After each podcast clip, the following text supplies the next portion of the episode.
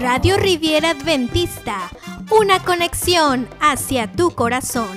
Quédate con nosotros. En esta ocasión tendremos la santa convocación desde la iglesia de Peniel. Deseamos que sea de gran bendición para ti y tu familia. Dios te bendiga. Buenos días hermanos, feliz sábado. Dios les bendiga una vez más a esta, la casa de Dios, la iglesia de Peniel. Hemos de comenzar una semana muy especial. La semana va titulada como Él nos ve, Semana de la Santa Convocación. En algún momento necesitamos recordar lo que el conflicto de los siglos nos dice en la página número 311. Tocad trompeta en Sión y sonad alarma en mi santo monte, porque viene el día de Jehová porque está cercano. Proclamad rigoroso ayuno, convocad asamblea solemnicísima y reunid al pueblo y proclamad una convocación obligatoria. Cuando nosotros pensamos en una convocación para con la iglesia, es necesario recordar que el principio, lo elemental, lo primordial es ponernos a cuentas con nuestro Dios.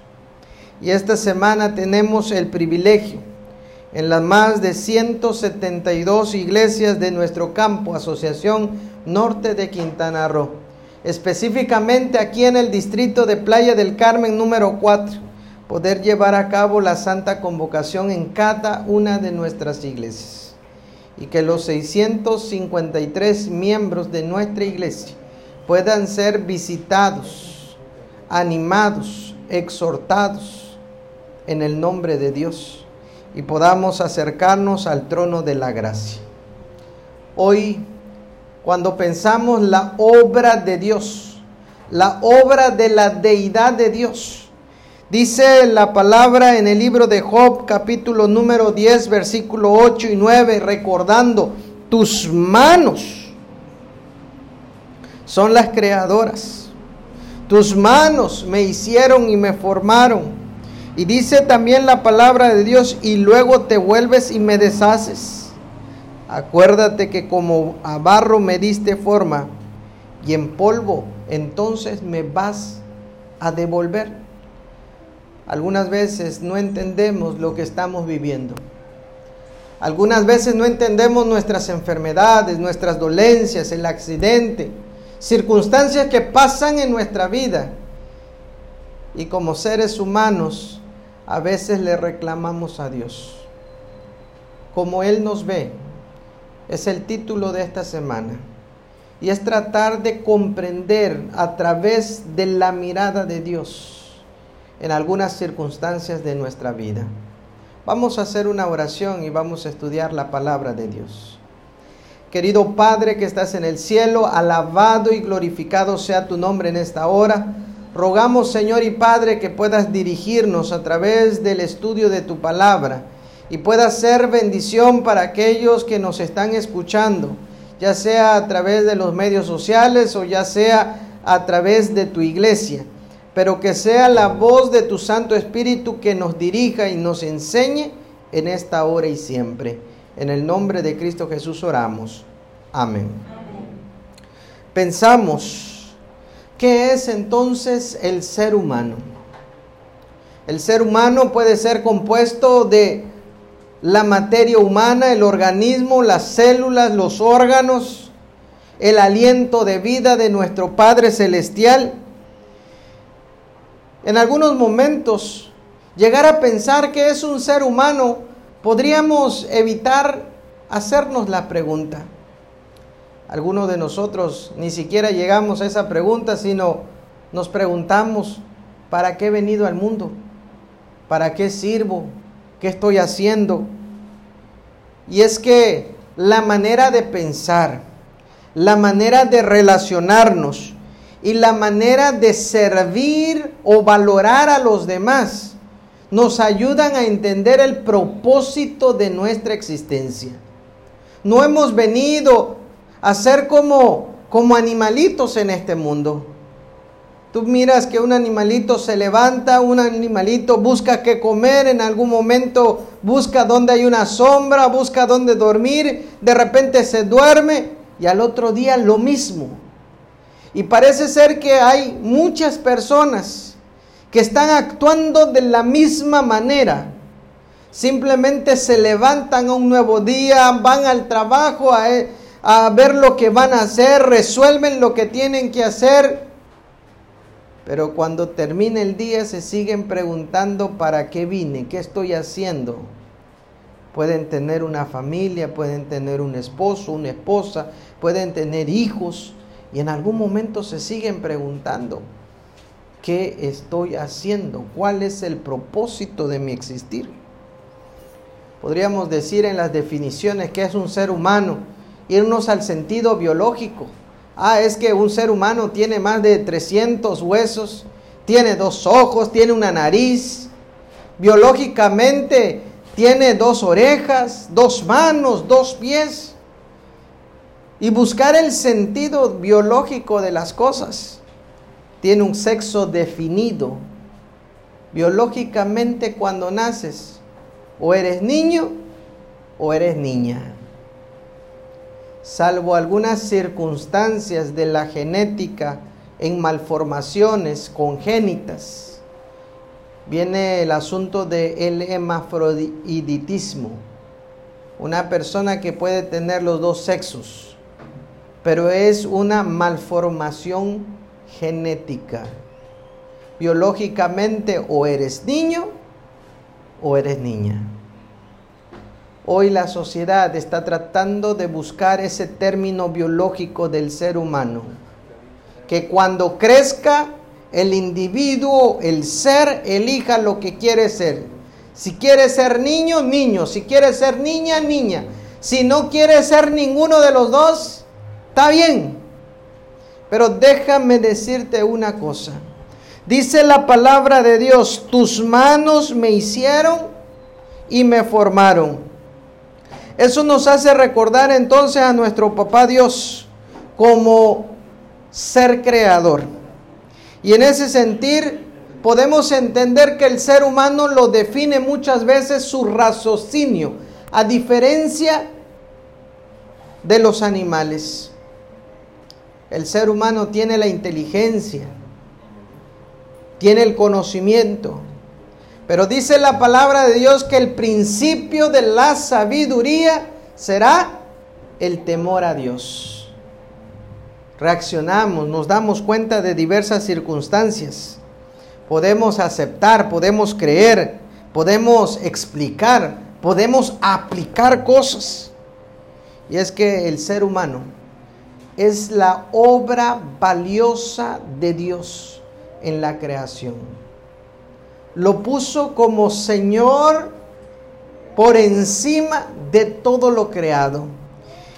Y es que cuando leemos esta parte, versículo número 9, dice, acuérdate que como a barro me diste forma, y en polvo entonces me vas a hacer volver.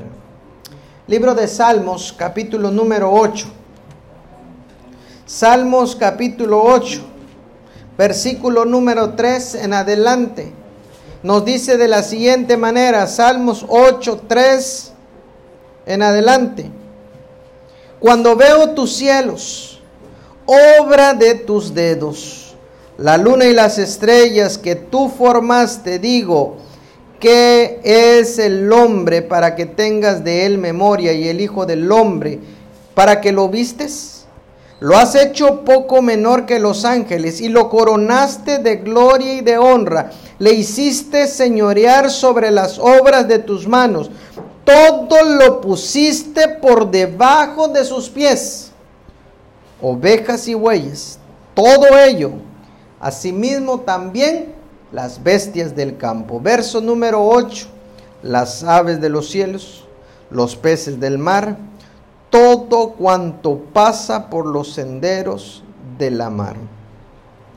Eso quiere decir que Dios como ente creador tanto de lo que está allá arriba en el cielo, la luna, las estrellas, los astros, como lo que está en la tierra y debajo de la tierra, en las profundidades de la mar.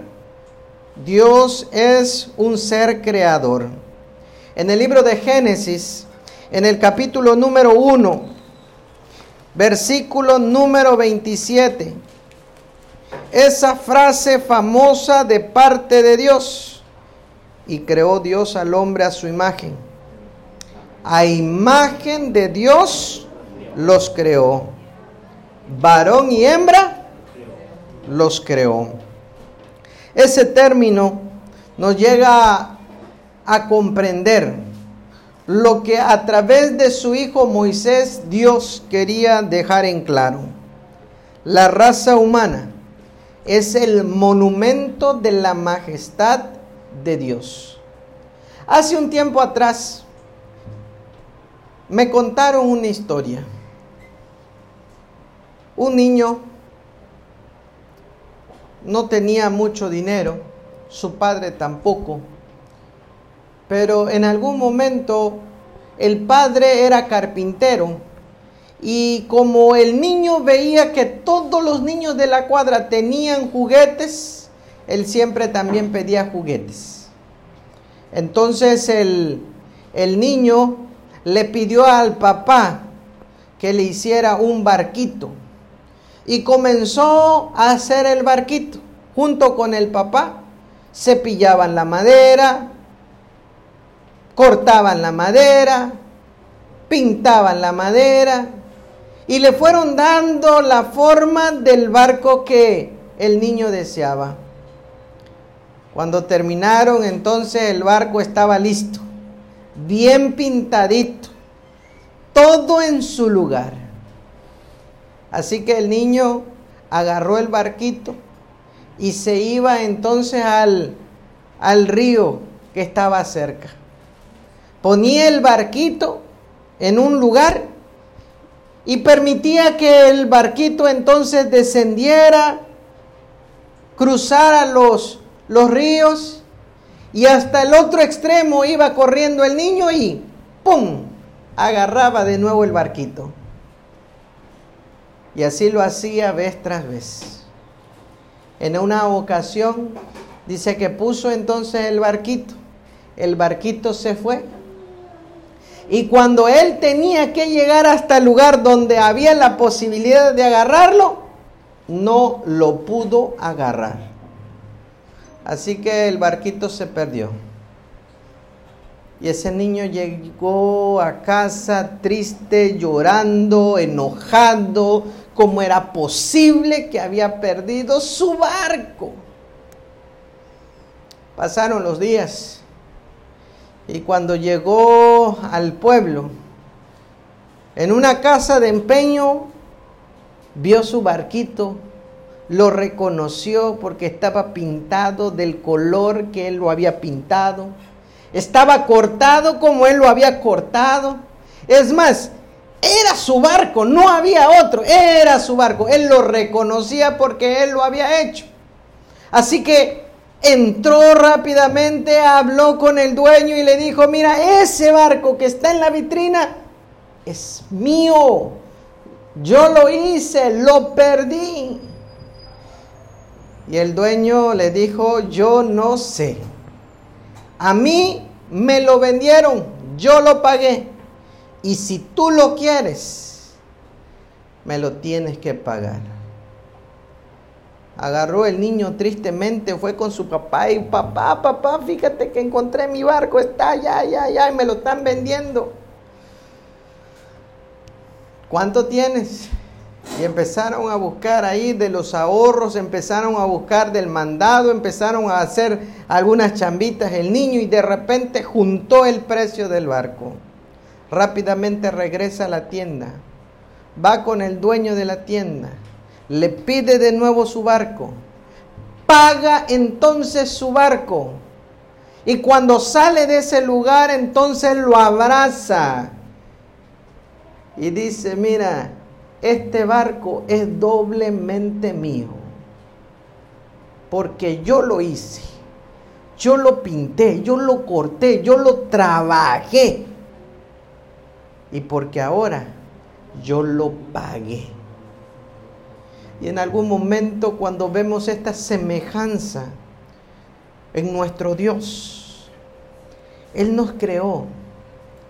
A diferencia de todo lo creado, dice que Él decía, salgan las estrellas y ¡pum! las estrellas, salgan los astros y los astros también, los peces, los animales, los árboles, el cachorro de león, todo salía cuando él lo hablaba.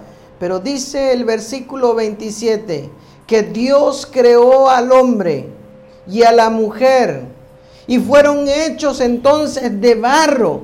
Y después de hacerlo, él, él metió sus manos para hacer al ser humano. Porque dijo, lo voy a hacer conforme a mi imagen, conforme a mi semejanza. Y después de ello le sopla el aliento de vida. Él es nuestro creador, porque Él nos hizo. En el Salmo 139 te dice, mira, desde el vientre de tu madre te conocí, te puse nombre, mío eres tú. Él sabe, Él reconoce cómo somos. Él nos conoce tal cual. Y a pesar de nuestros errores, a pesar de nuestros pecados, en algún momento el pecado nos ha separado del amor de Dios. Nosotros nos hemos separado del amor de Dios. Hemos tomado la decisión de estar lejos de Dios por causa de nuestras transgresiones. Y Dios viene y desciende y paga el precio del pecado. Romanos 6:23 te dice que la paga del pecado es la muerte. El precio para tu libertad del pecado es la sangre de Cristo Jesús. Y en medio de la circunstancia, Dios en su infinito amor y misericordia nos está diciendo, yo te hice a mi imagen, a imagen y semejanza de Dios. Tú eres mío.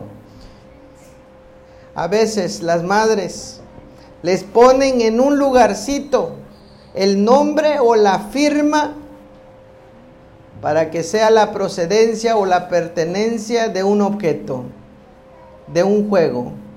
Va a ir al kinder, va a ir a la primaria entonces le ponen el nombre al lápiz, al borrador, al libro, a la regla, a la goma de borrar, para identificar quién es el dueño.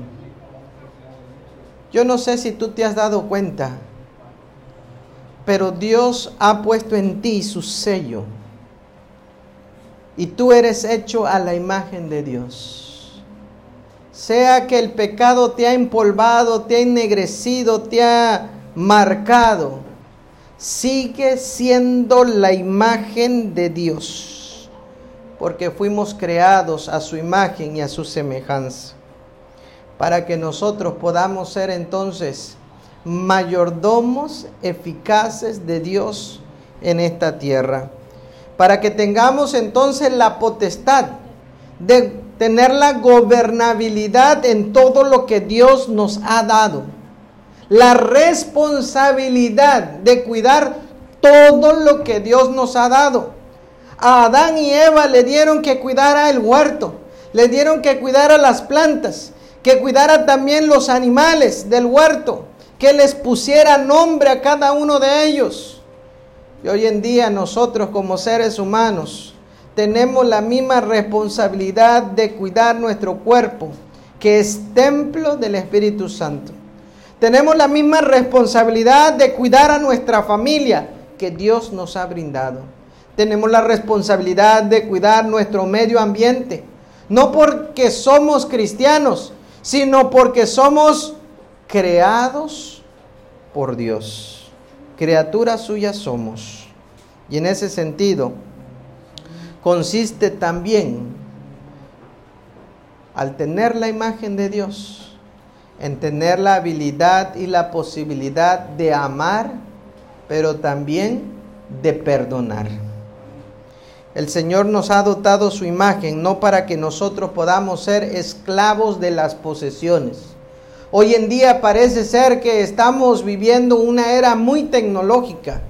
Existen refrigeradores inteligentes, computadoras inteligentes, smartphones inteligentes, tan inteligentes que nosotros estamos sujetos a la tecnología. Y parece ser que la tecnología está poseyendo nuestro tiempo, nuestro espacio, nuestro todo. No podemos resolver las cosas si no tenemos nuestro celular o nuestra computadora. Pero recuerda, Dios te creó para que estés por encima de eso, no para que estés sujeto a eso. Eso es una herramienta y utilízalo como herramienta. En algunos momentos, queridos hermanos, debemos entender que al decir que el ser humano, que nosotros como raza humana, somos la corona de la creación, no quiere decir que nosotros seamos el centro de la creación. A veces tenemos la expresión, ¿no? Lo único que falta es la cerecita del pastel.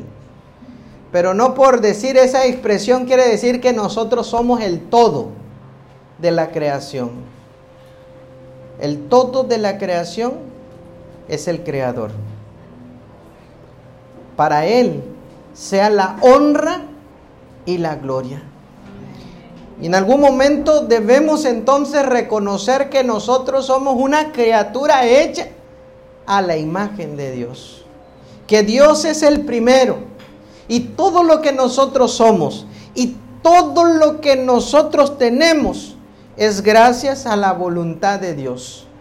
Y todo lo que en algún momento dejamos de tener, también es gracias a la voluntad de nuestro Dios. Cuando nosotros vamos al libro de Génesis, en el capítulo 3, no lo vamos a leer todo, pero es Génesis capítulo 3, versículo 1 hasta el versículo 15. Se encuentra ahí el diálogo que aconteció en el huerto del Edén se encontró entonces la separación de Dios con el ser humano, no por voluntad de Dios, sino por la consecuencia del pecado. Dios le dijo que el día que comieren ciertamente morirían. Y ellos desobedecieron a la voz de Dios, por lo tanto, Dios tuvo que sacarlos del huerto del Edén para que por amor, en medio del pecado, ellos no fueran nuevamente a comer del fruto de la vida y vivir eternamente en pecado. Pero desde el pecado, dice que Adán y Eva entonces se vieron desnudos, se escondieron de Dios. Y Dios comenzó a buscarles y a hablarles, ¿dónde están? ¿Dónde están? Y dice la palabra de Dios que Adán le contesta a Dios, mira, tuve miedo y me escondí. ¿Y por qué tuviste miedo? Porque me, me vi desnudo. ¿Y cómo sabías tú que estabas desnudo? Es que la mujer que tú me diste, la creaste mal, Dios. Ella fue la que me incitó. Yo comí, caí, total, soy hombre. Y la mujer, ah, la serpiente que tú creaste. Y si hablara la serpiente, al final de cuentas, el culpable, Dios, ¿para qué creaste la serpiente si me hizo caer? ¿Para qué creaste la mujer si esa me hizo caer? ¿Para qué creaste entonces la cerveza si eso me hizo caer? Dios, ¿Para qué creaste tantas mujeres y están tan lindas? Me hiciste caer, Dios. Tú tienes la culpa. Y es que al final de cuentas, sea que sea de más o sea que sea de menos, echamos la culpa a Dios. Dios es que tú lo sabes, no tenemos mucho dinero, tengo que mantener a mis ocho hijos, tengo que trabajar, tengo que darle sustento. Voy a trabajar en sábado, Señor. Y al final de cuentas, o por H o por B, le venimos echando la culpa a Dios. Y cuando nosotros vemos esa expresión, dice en el verso número 9, capítulo 3 de Génesis, mas Jehová Dios llamó al hombre y le dijo, ¿dónde estás tú? Me gusta esta pregunta de Dios porque a pesar del pecado o a pesar de la circunstancia, Dios sabe la razón y circunstancia de cada uno de nosotros. Y cada uno de nosotros somos valiosos porque hemos sido hechos a la imagen de Dios, porque hemos sido creados por Dios y porque por precio hemos sido comprados Hemos sido rescatados con un plan maravilloso de Dios para con nosotros. Mira, te invito al libro de Isaías, en el capítulo número 43. Isaías capítulo número 43. La palabra de Dios en el versículo número 4 nos hace entender en el propósito del amor de Dios que somos valiosos para Él. Dice el verso 4, porque a mis ojos fuiste de gran estima, fuiste honorable y yo te amé. Daré pues hombre por ti y naciones por tu vida. Aparte de la creación y aparte de comprarlo, da la razón de ser. Y no es otra sino el amor de Dios.